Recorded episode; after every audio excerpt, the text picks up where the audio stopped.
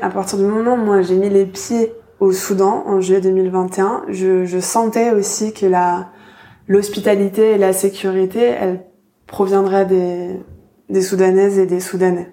Euh, et ça n'a pas failli. Vraiment, il y a une façon de te faire sentir euh, bien. Bonjour et bienvenue chez Papa Maman Tout va bien.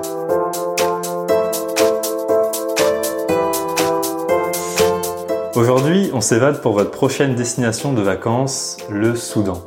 On connaît le Soudan pour ses conflits, ses guerres civiles, son instabilité, sa pauvreté. En 2014, The Economist l'a classé comme le 15e pays le moins démocratique du monde.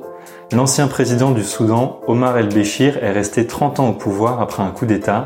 Il a été mis en accusation par la Cour pénale internationale pour génocide, crime contre l'humanité et crime de guerre sur son propre pays. Même Poutine n'a pas tout ce palmarès. Depuis le 15 avril 2023, un sévère conflit oppose l'armée régulière et les forces paramilitaires qui se partageaient le pouvoir depuis deux ans. Le Soudan est en guerre. Et pourtant, pourtant quand on éteint la télé, on apprend aussi que ce pays est l'un des berceaux de l'humanité, qui possède des richesses culturelles et naturelles méconnues et préservées. C'est par exemple le pays avec le plus de pyramides au monde, 255 pyramides, soit le double de son voisin égyptien. Ce que tous les blogueurs s'accordent aussi à dire, c'est que la générosité et la chaleur des habitants est inégalée. Cette générosité est aussi grande que le pays lui-même, car le Soudan a été, avant l'indépendance du Soudan du Sud en 2011, le plus grand pays d'Afrique et le dixième plus grand pays du monde. Le pays fait aujourd'hui près de 2 millions de kilomètres carrés, soit 4 fois la taille de la France. Et tenez-vous, dans ce pays, on trouve près de 200 Français et Françaises seulement, une densité de 1 Français ou Française par 10 000 km. Chez Papa Maman Tout va bien, j'en ai trouvé une, Marion, qui a passé près de deux ans au Soudan en tant que chargée de mission humanitaire et société civile à l'ambassade de France. Elle était là avant la guerre et elle est restée jusqu'au dernier avion international. Elle va nous raconter ce qu'elle a vu, goûté, appris sur le joyau des deux Nils. Salam Marion. Salam.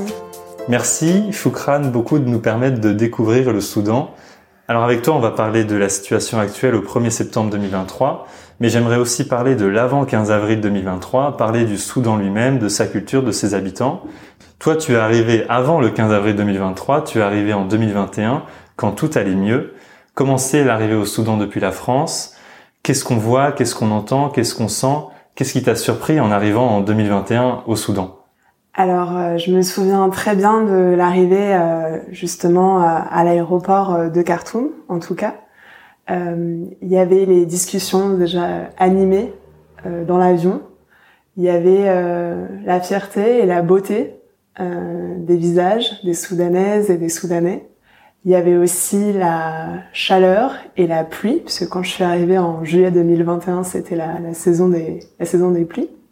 Et puis il y avait aussi euh, bah, cet aéroport euh, de Khartoum avec tout son, son, charme aussi et son ordre bien particulier. Euh, il y avait aussi l'accueil. En fait, il y a quand on arrive à Khartoum, au Soudan, il y a toujours des proches qui sont là pour venir nous récupérer parce qu'on arrive souvent tard le mhm. soir. les compagnies aériennes arrivent ouais, dans, dans la matinée. Et puis voilà, ce qu'on voit du Soudan, c'est la, la, la, terre aussi, les fleurs, euh, la lumière, tout ça. Dès le début. Toi, dans l'avion, t'étais toute seule, euh, seule française ou euh, il y avait quand même beaucoup de Français? Par exemple, dans l'avion à Madagascar, il y a plus de Français que, que de Malgaches. Euh, toi, c'était comment? Alors, non, moi, je crois que j'étais, je sais plus si j'étais la seule Française, mais en tout cas, j'étais toute seule à partir depuis Paris mais j'avais des collègues qui m'attendaient euh, sur place, mais il y avait beaucoup de justement de Soudanais et de Soudanaises, et j'ai en mémoire comme ça des euh, des Soudanaises qui euh, qui s'organisaient. C'était pas du tout un, petit fight, mais il y avait une question pour la mise la mise des bagages, etc. Et donc j'avais trouvé ça très très inspirant déjà que les femmes soudanaises ne se laissent ne se laissent pas marcher sur les pieds. et expliquent gentiment aussi voilà au, au, père masculin que non leur, leur valise allait rester euh, au bon endroit et pas à un autre endroit. Donc euh, en fait euh, j'avais beaucoup lu sur les femmes soudanaises Et tout de suite, en arrivant dans l'avion, j'avais ressenti en fait que j'étais au bon endroit, paradoxalement. Ok, bon, on va en reparler. Euh, on va reparler de ce que tu as connu du Soudan, le vrai Soudan, euh, l'accueil, la générosité dont tout le monde parle. Mais avant, on va parler des événements récents euh, dont je me suis renseigné sur ce qui se passe en ce moment et, et en fait, ça m'a mis dans une profonde tristesse parce que euh, en général, on regarde des réels sur Instagram de 15 secondes, on voit des reportages rapidement à la télé. Mais moi, j'ai fait pendant plusieurs heures, je me suis plongé dans la catastrophe que le pays subit actuellement. Euh, des habitants qui se font tirer dessus, ils se prennent des obus depuis des raids aériens de leur propre armée. Il n'y a plus rien à manger, ils doivent fuir vers d'autres pays euh, avec avec leurs enfants ou dans d'autres régions du Soudan. toi, tu étais là le 15 avril. Tu faisais du canoë-kayak sur le Nil, tranquille, et la guerre a été déclarée. Vous avez dû évacuer vers le Djibouti le 23 avril, mais même parti, tu suis ça de près. Est-ce que tu peux nous raconter tes derniers jours au Soudan et comment la situation a évolué après et qu'est-ce qui se passe aujourd'hui, cinq mois plus tard? Alors mes derniers jours au Soudan, euh, est-ce que tu veux que je te parle de à partir du 15 avril ou avant? On va parler de avant, avant, euh, après, pardon. Mais est-ce que tu peux parler à partir du 15 avril et jusqu'à maintenant? Et du coup, euh, pour faire euh, effectivement en synthèse, euh, le 15 avril, la guerre a démarré à Khartoum, donc au sein de la capitale. C'est un des scénarios particulièrement compliqués qui s'est produit. donc effectivement, j'étais en train de faire du kayak sur le Nil, qui était devenu une activité privilégié avec un groupe d'amis depuis euh, janvier en fait en 2023 donc depuis six mois c'était notre notre rituel euh, du week-end. Et puis sur la route euh, en revenant vers chez nous les les tirs ont commencé sur la route. Et par hasard de circonstances je me suis retrouvée du coup avec une collègue britannique. Donc je me suis retrouvée en fait au sein de l'ambassade britannique proche justement du QG militaire donc des, de l'armée régulière euh, encore une fois, voilà. Enfin, moi, j'ai eu beaucoup de chance et donc, enfin, je suis restée là, euh, à cet endroit pendant une semaine. Et ce la réalité au quotidien, c'était effectivement euh, des tirs incessants entre justement cette armée régulière qu'on appelle les, les FAS et justement les, les RSF, donc la, une, une, des milices très importantes. Et la réalité, c'est que du coup, Internet, euh, enfin, l'électricité n'avait plus, il y avait plus d'eau, etc. Donc moi, je me suis retrouvée dans un environnement très privilégié, mais la situation, elle était catastrophique. Euh, elle est toujours à Khartoum. Euh, rapidement, ensuite, ça s'est propagé euh, en dehors de Khartoum, et notamment au Darfour, etc.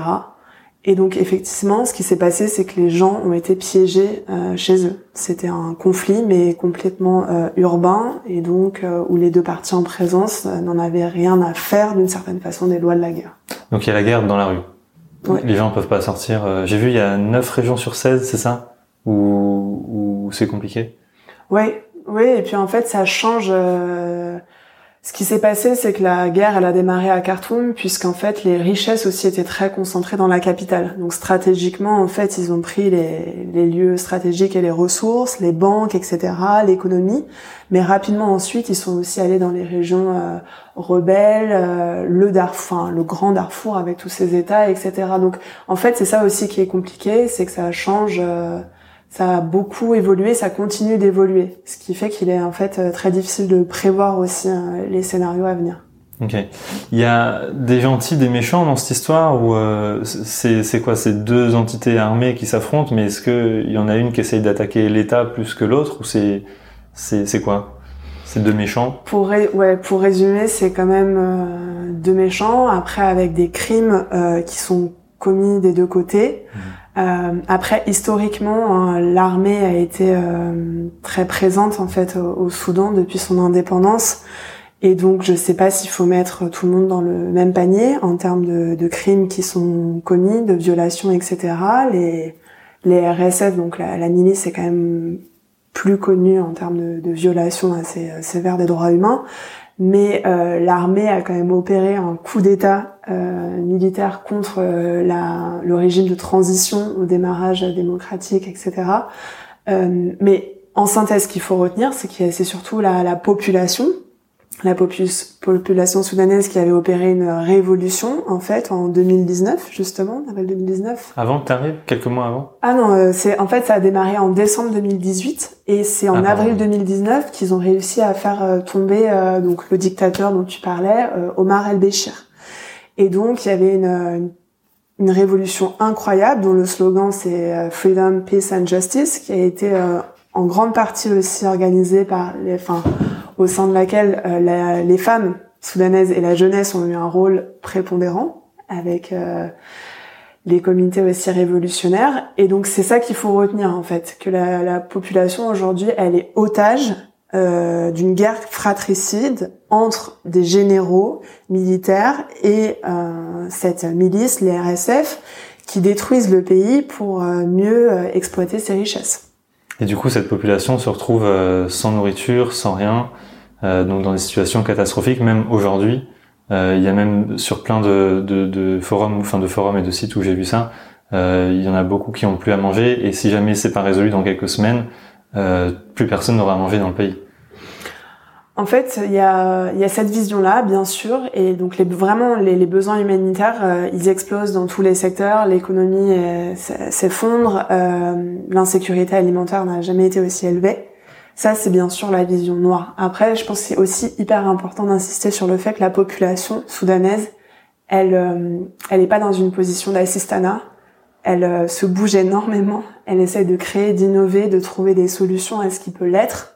Mais effectivement, aujourd'hui, quand tu regardes euh, certaines cagnottes de crowdfunding qui sont lancées par la diaspora ou par des associations locales, tu prends conscience en fait hein, de la, la chute de la monnaie, et de ce qu'on peut s'acheter effectivement avec les quelques l'argent qu'on arrive à lever. Donc c'est effectivement un bout de pain, parfois un t-shirt, etc. Enfin tout vient à manquer. Mais encore une fois, la population euh, regorge d'inventivité, de créativité, de solidarité. Et donc c'est ça en fait qui fait tenir le pays aujourd'hui. Euh... Toi, tu as des contacts sur place encore aujourd'hui. Oui. Et tu, tu leur écris régulièrement.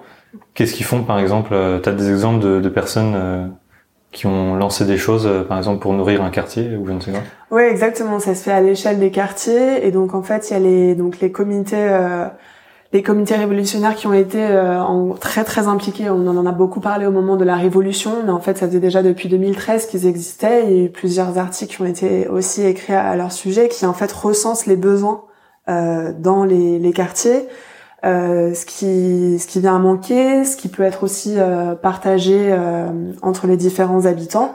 Donc en fait, ils ne se laissent jamais seuls. et ensuite, il y a un relais aussi formidable avec la diaspora soudanaise.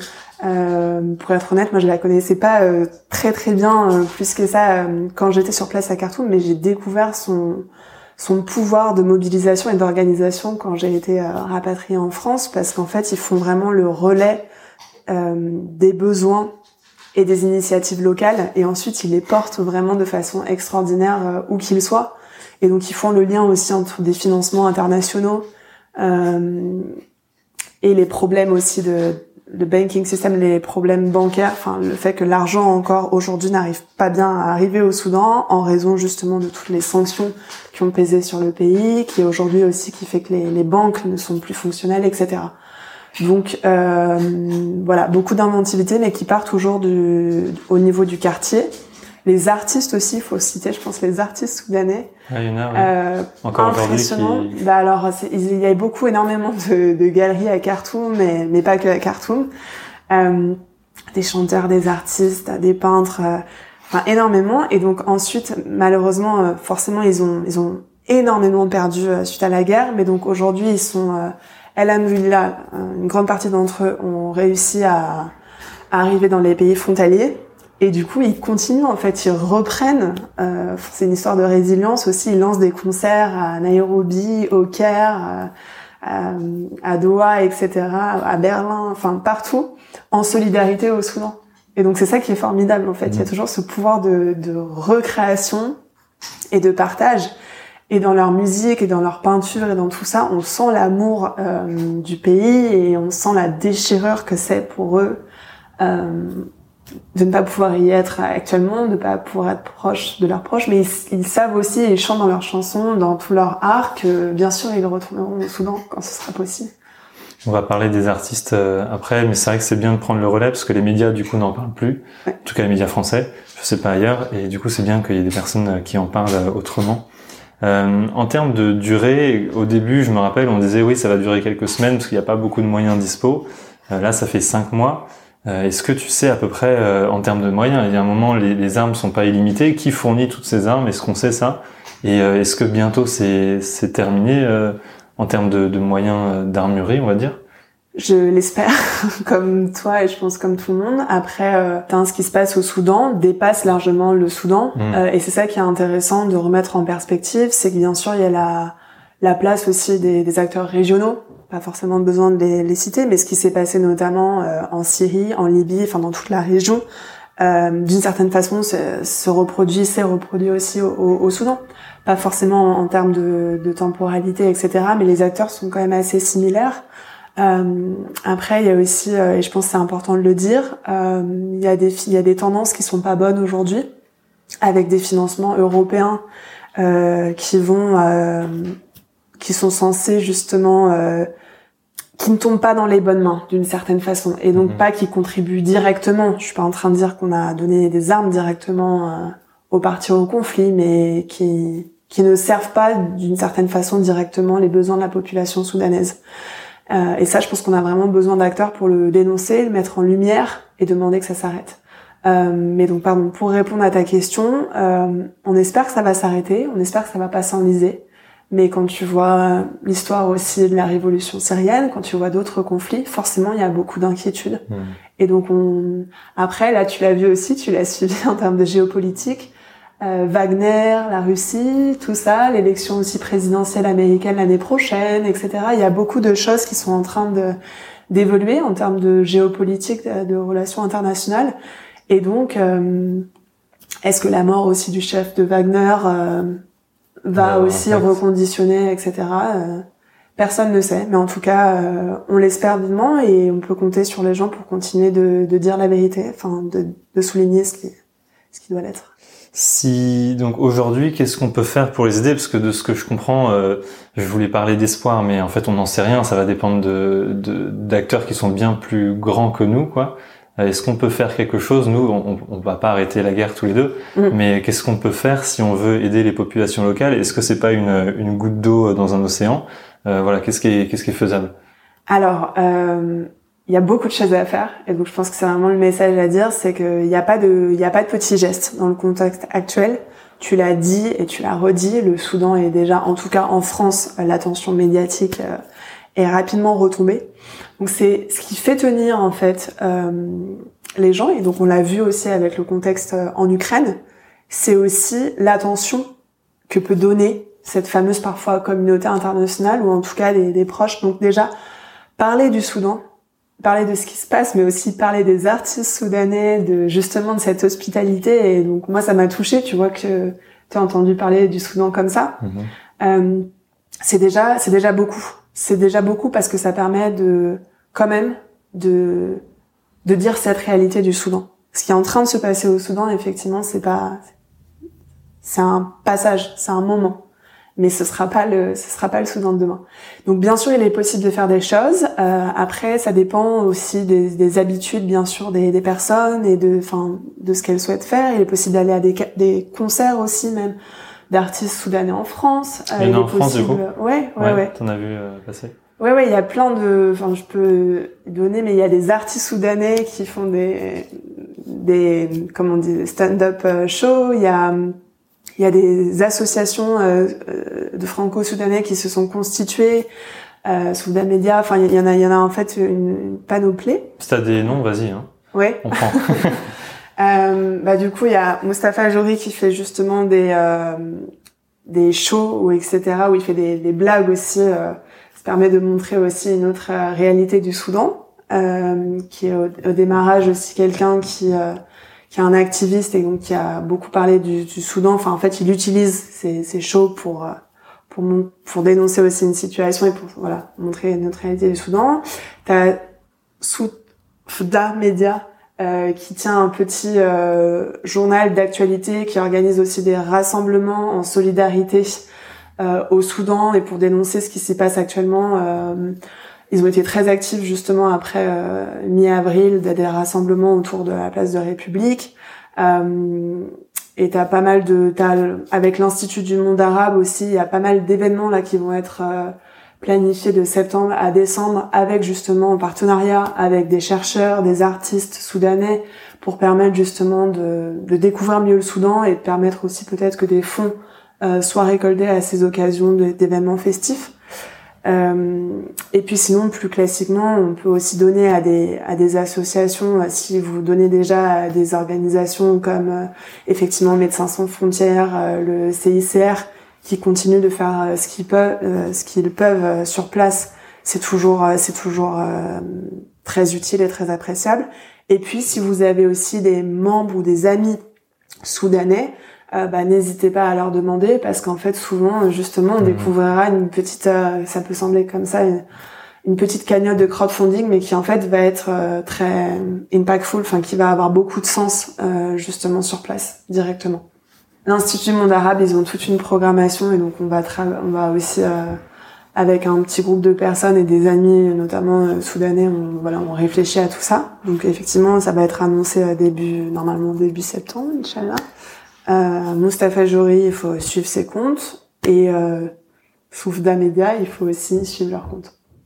Alors retour maintenant au Soudan et retour au vrai Soudan qui reviendra un jour, comme tu le disais. Euh, est-ce que tu peux nous parler de ta vie donc, que tu as eue pendant un an et demi euh, à Khartoum, la capitale du pays? Comment c'est la vie là-bas, dans les rues, les soirées? Comment ça se passe? Est-ce qu'on peut marcher avec toi dans les rues de, Khartoum?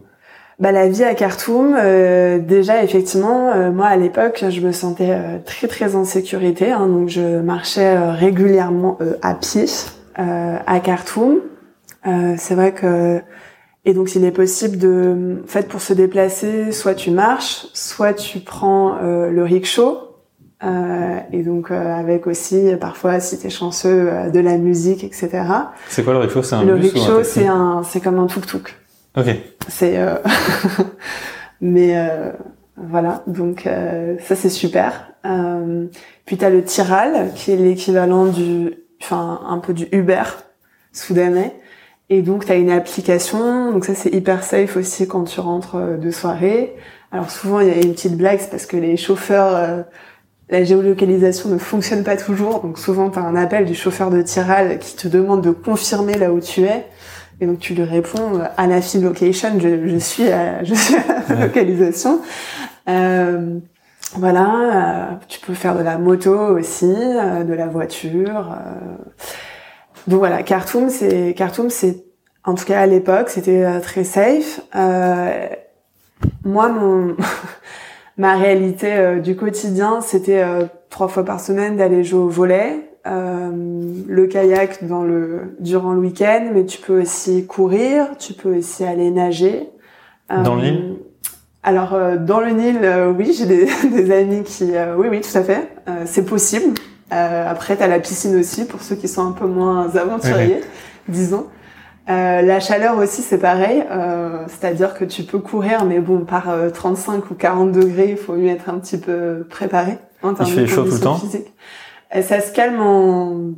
entre octobre et février, et après, ça repart. Ouais. Mais donc, euh, effectivement, en décembre, c'est le temps et la lumière sont fabuleux à Khartoum. Et les, les rues, les maisons, c'est comment euh, Est-ce que ça va être juste des briques ou ça va être des maisons colorées comme à Madagascar? C'est sur plusieurs étages ou c'est des petites maisons euh, C'est pas très, c'est pas forcément très haut. Euh, après, tu peux avoir. Euh, moi, j'habitais dans des immeubles effectivement qui sont sur plusieurs étages, mais c'est pas des, c'est pas des, des bâtiments quand même des très très hautes euh, ou des quartiers résidentiels comme à, à Paris. C'est effectivement plus à hauteur de 1, 2 ou 3 étages. Euh, souvent avec des portes euh, ouvertes, des petits jardins, etc. Et puis t'as des quartiers. T'as donc t'as les quartiers de t'as le quartier aussi de Khartoum 2, Khartoum Isnain, euh, quartier Amarat, euh, t'as le Khartoum 3, donc on se repère comme ça et c'est pas très loin les uns des autres. C'est ça qui est aussi formidable. Et puis à côté de Khartoum, t'as aussi aux alentours de Khartoum, t'as les quartiers où ça bouge aussi euh, et c'est assez dynamique, euh, notamment du point de vue de la vue, euh, la vie d'artiste à Bari et Omdurman. Et les quartiers, pour aller entre eux, ça prend une heure et demie pour aller de l'un à l'autre, ou à pied, ça se fait rapidement, il y a beaucoup de bouchons. C'est comment C'est facile de se déplacer euh, à pied si t'es pas pressé euh, à Khartoum et que, que t'aimes bien la chaleur comme moi.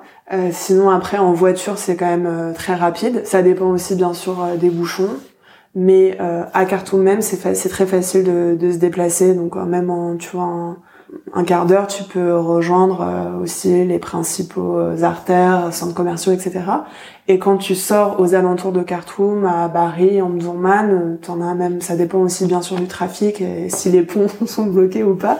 Mais tu peux en avoir, euh, c'est pas très très loin, hein, 30, 40 minutes. Donc.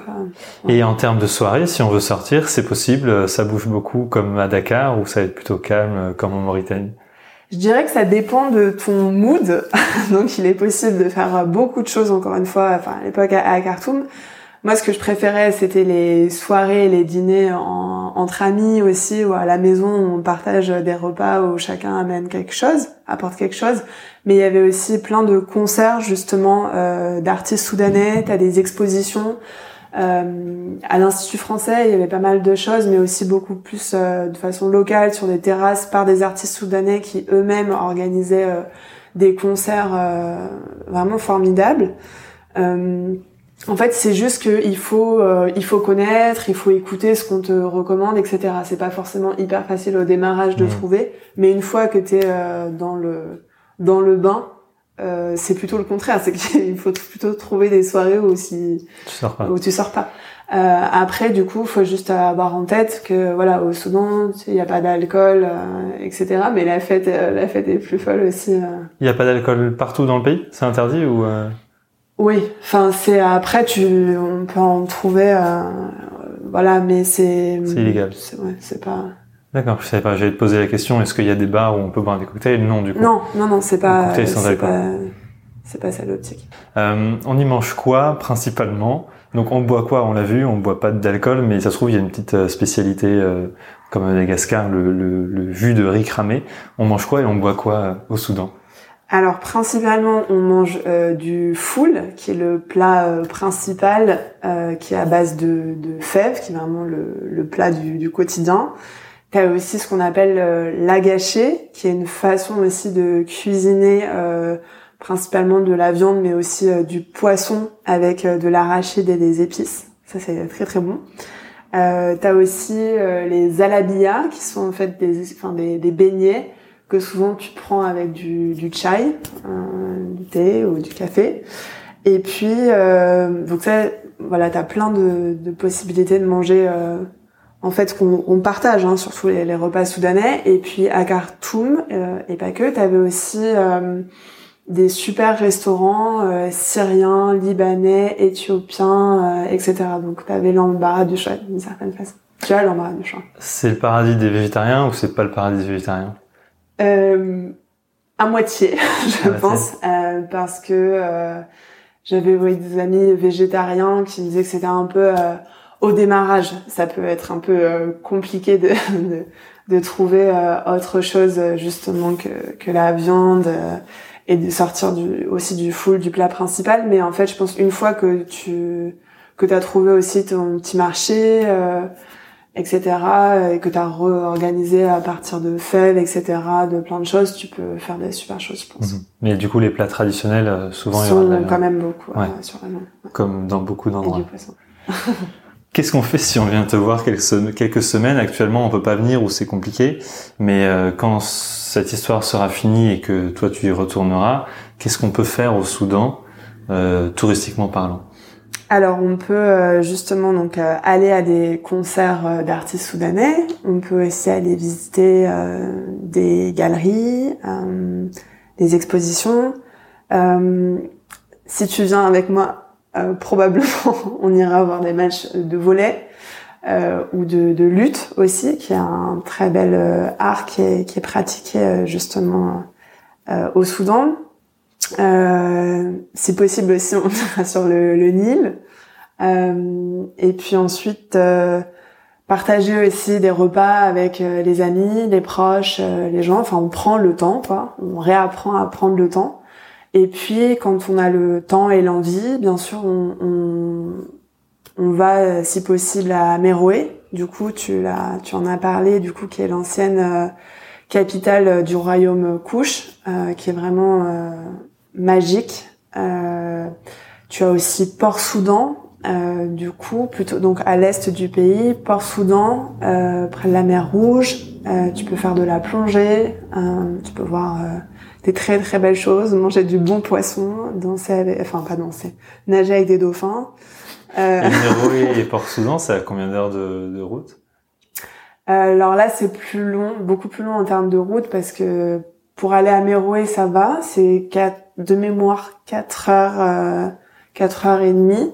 Euh, parce que t'as pas mal aussi de contrôles, de checkpoints. Ah, y a ça. Ouais. ouais.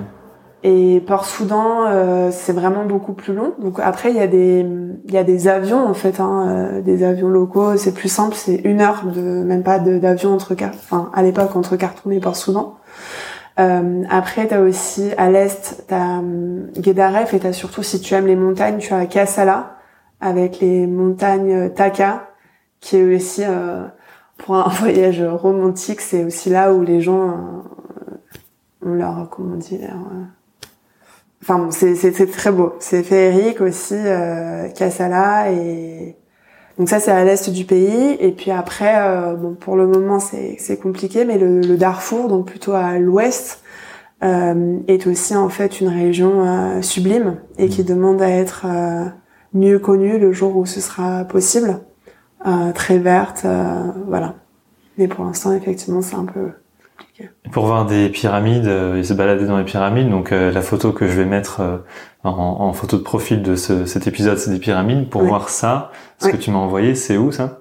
Donc ça, c'est à Méroé. Ok, donc 4 heures de route, on se retrouve dans les pyramides, dans le désert, on peut se balader là-bas. Ouais, et en fait, ce qui est magnifique, enfin, moi j'aurais toujours en souvenir quand tu es sur la route et que tu vois en fait euh, ce site de Méroé, t'as l'impression que c'est un mirage en fait, euh, tellement c'est c'est beau. Et quand tu arrives, euh, c'est des paysages quasiment presque lunaires. Et en fait, ce qui est magique à Meroué, et donc tu l'as dit en comparaison notamment des pyramides en Égypte, c'est que tu es tout seul en fait sur le site. Et donc il y a des possibilités de camper. donc souvent tu arrives à Meroué, tu quittes Khartoum le matin, enfin tu pars le matin, tu arrives à Meroué en fin de journée, donc tu as les les très belles euh, lumières de, de, fin de journée qui se couchent sur les pyramides. Tu dors si tu as le temps. Euh, tu campes. Et puis le matin, tu vois aussi les pyramides sous un, une toute nouvelle, euh, comment dire, une toute nouvelle couleur, euh, etc. Donc c'est, mais encore une fois, le côté magique. Et euh, pour ça, c'est vraiment en tout cas à l'époque c'est on était vraiment tout seul quoi sur le sur le site et donc il y a une vraie émotion et tu as le temps d'observer ces ces pyramides, de te plonger dans ton introspection, etc. Et vu que c'est touristiquement parlant moins développé que l'Égypte, il y a quand même des, des, guides et des choses à faire. On peut aller dans les pyramides ou ça, c'est pas trop développé. Ouais. Non, non, il y a des hôtels, ça. C'est possible. Et en fait, du coup, durant la période, donc après la Révolution, il y avait beaucoup justement d'investissement et d'espoir aussi sur euh, justement notamment le potentiel touristique du Soudan. Donc il y avait euh, tout un projet justement de remise en valeur euh, du site de, de avec euh, des explications un peu plus encadrées. Il y a un très beau aussi pas musée, mais en fait qui est pas très loin de, de mais auquel on s'arrête pas souvent. Donc il y a, voilà beaucoup de, choses qui ont été mises en place, mais c'est vrai que c'est toujours mieux d'avoir en fait un, guide hein, ou un, proche. C'est encore mieux si tu peux avoir un, ami ou un contact soudanais qui va te raconter aussi euh, bah, l'histoire euh, du royaume de couche, etc., la fierté, les camps de Daka, euh, donc les reines du coup de, de cette époque-là. c'est toujours ça qui est plus magique. Mais mmh. c'est possible effectivement d'entrer dans les dans les pyramides et c'est vrai qu'en en comparaison avec vraiment encore une fois l'Égypte, c'est pour le moment beaucoup moins touristique et donc tu as une expérience vraiment très euh, très marquante, enfin vraiment seule avec les pyramides et, et ton guide potentiellement. Trop chouette.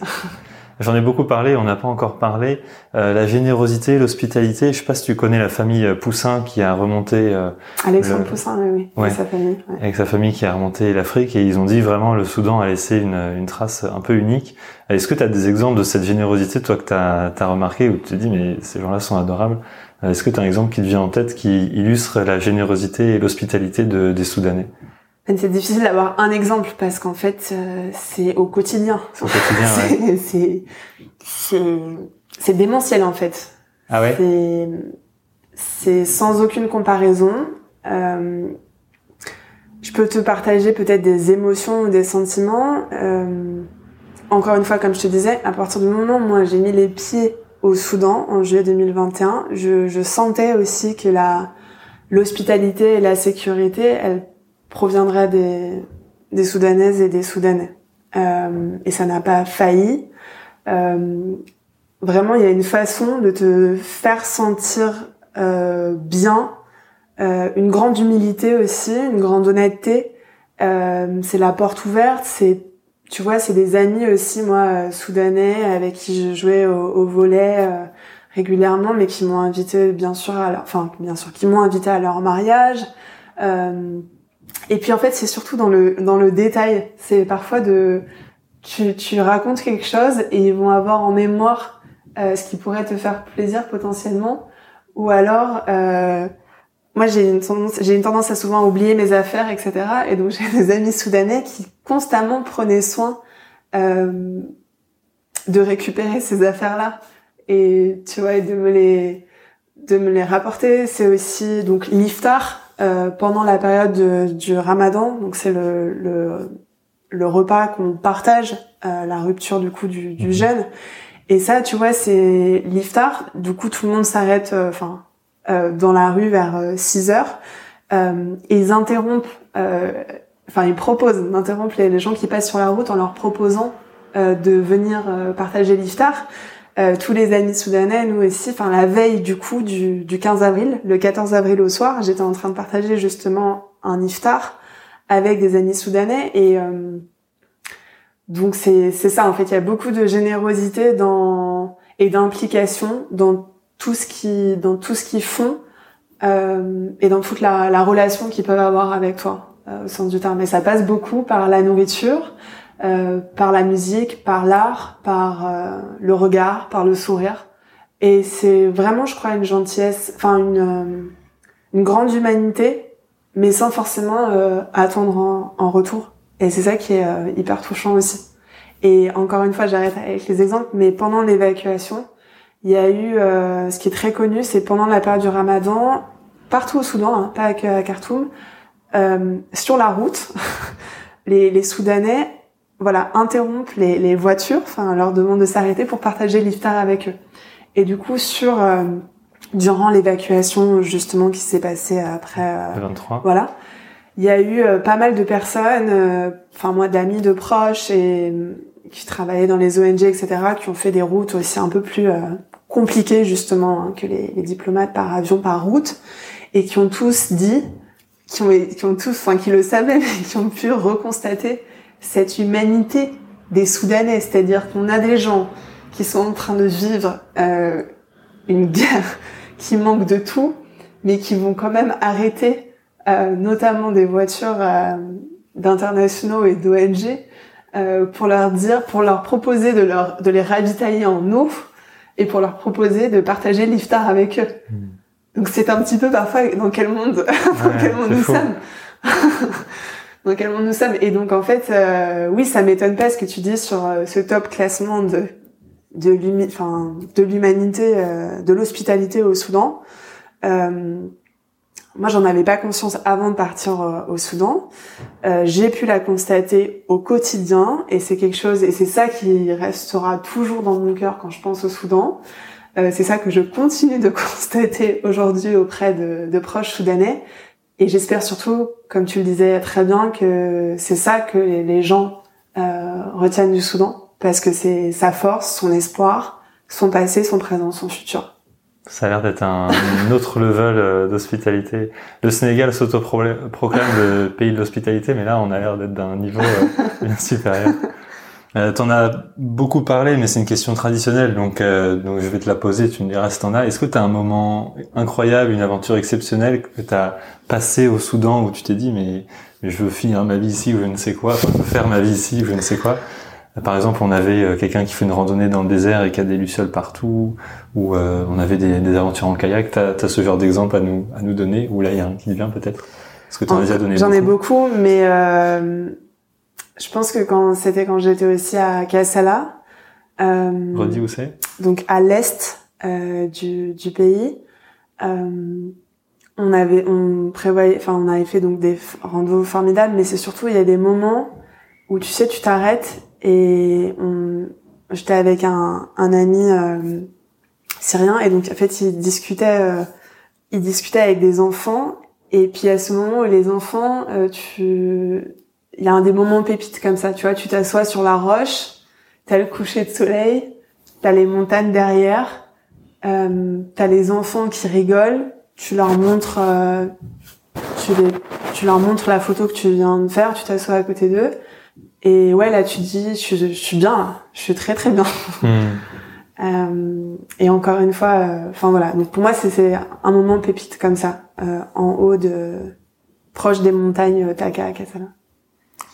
Avant de conclure, quelques questions rapides qui aident beaucoup nous qui voulons découvrir le Soudan. Euh, tu as déjà parlé d'un artiste du Soudan. Est-ce que tu as une musique là, si jamais on veut aller se plonger dans le Soudan, à part la playlist Sound of Soudan que j'ai vue sur Spotify, est-ce que tu as un artiste ou une musique à nous à nous conseiller qui t'évoque le Soudan Bah justement, moi je l'aime beaucoup. Enfin, je, je, l'aime bien cette cette playlist, mais euh, c'est euh, il y a une chanson qui s'appelle euh, Soudan euh, d'un d'un artiste qui s'appelle Maman. et forcément, je l'ai un peu écouté en boucle depuis que je suis revenue hmm. parce que dans les paroles, c'est aussi Soudan, you're not forgot, um, and you're always in my mind. So, c'est un peu un, good summary, mais moi, c'est une chanson que j'aime beaucoup, celle-là, Soudan de Maman. Et t'as aussi la chanson Kandaka, parce qu'encore une fois, de Marsimba, qui fait justement référence à ces euh, reines de Nubie. Et en fait, les Kandaka, c'était aussi euh, pendant la révolution soudanaise. Comme je te disais, les femmes euh, se sont très très fortement impliquées dans la révolution. Et donc, il y avait cette image à l'époque, en 2019, qui avait fait le tour du monde, euh, de cette femme à la satire euh, qui avait brandi comme ça son, son, bras au milieu de la foule. Et donc, en fait, la, la référence Kandaka, c'est aussi saluer euh, de façon plus générale, pas que pendant l'époque de Nubi, la, la, force des femmes au Soudan et leur beauté. Donc, je trouve que c'est des musiques euh, résumies. Et en auteur et autrice Et en auteur et autrice. Soudanaise. Où, euh, donc, il y a un livre qui s'appelle Les Noyés du Nil euh, de Amour Ziada, qui est un très beau euh, roman qui est à la fois euh, poétique et politique. Et puis il y a un film aussi, si, si ça intéresse, de Mohamed Cordofani, qui s'appelle Goodbye Julia, qui a été primé cette année à Cannes, et qui parle justement de cette histoire aussi compliquée, Soudan, Sud-Soudan, mais qui est aussi une ode, une ode à l'intelligence euh, des des Soudanais, des Soudanaises, de ce qui peut se dire, de ce qui peut pas se dire. Et... Mais c'est très très beau. Très, beau. Goodbye Julia. Ça, Goodbye Julia et les noyés du Nil. Julia, c'est Sud-Soudan ou rien à voir? Je peux pas, je peux pas te dire. Okay. Faut pas, faut pas quand même tout dévoiler. Merci beaucoup. Est-ce que tu as une petite anecdote que seules les personnes qui ont habité au Soudan peuvent connaître, qui est pas écrit dans les guides de voyage? Tu me parlais du fait que parfois pour les mariages ils ont trois heures de retard. ça peut en être une ou est-ce que tu en as une autre euh, dans la tête? Euh, Peut-être deux. On pourrait dire, euh, on prend un chai à Tutti. Un chai à Tutti Un chai à Tutti. Tutti, c'est Tutti Island. Euh, et donc c'est un endroit où justement on peut se regrouper et c'est super sympa durant le, le week-end où les familles justement se, se retrouvent pas mal. Donc tu vois, je t'ai dit, t'as pas, t'as pas compris Non. Et puis, euh, on pourrait dire aussi, euh, tiens, j'aime beaucoup euh, ce tableau, tu l'as trouvé à Shams, Mojo ou Downtown? Gallery. Qu'est-ce que ça veut dire? Ah voilà, c'est, ça veut dire que Shams, Mojo et Downtown, c'est, ça fait partie des très belles galeries euh, qu'il y avait en tout cas à, Khartoum. Et donc, c'est une, ref, une référence que seuls les gens qui un peu ont vécu au Soudan pourraient comprendre. Pourraient comprendre. euh, Est-ce qu'on peut dire, c'est délicat en fait ce pays, parce que papa, maman, tout va bien, ça a été créé pour dire, euh, ok, on, peut aller dans tous les pays du monde et, en fait ça va, faut arrêter d'écouter ce que disaient les journaux et tout. Mais là, pour Soudan, euh, papa, maman, tout va pas bien actuellement. avant, il y avait aussi d'autres soucis, donc ça allait pas bien non plus. comment on peut le formuler pour conclure cet épisode? Toi, quand tu y étais, tout allait bien pour toi? Tu disais papa, maman, tout va bien au téléphone? Ah mais je disais clairement tout va très très bien. Euh, et enfin non pas tout va très bien parce qu'il y a eu euh, comme je te disais euh, tu, il faut dissocier le sentiment d'être bien dans un pays sans se mettre des œillères sur aussi euh, le contexte politique et sur ce que notamment la jeunesse soudanaise dit aspire etc mais après oui moi j'ai je me suis jamais sentie je me suis sentie très vivante et très heureuse pendant deux ans au Soudan.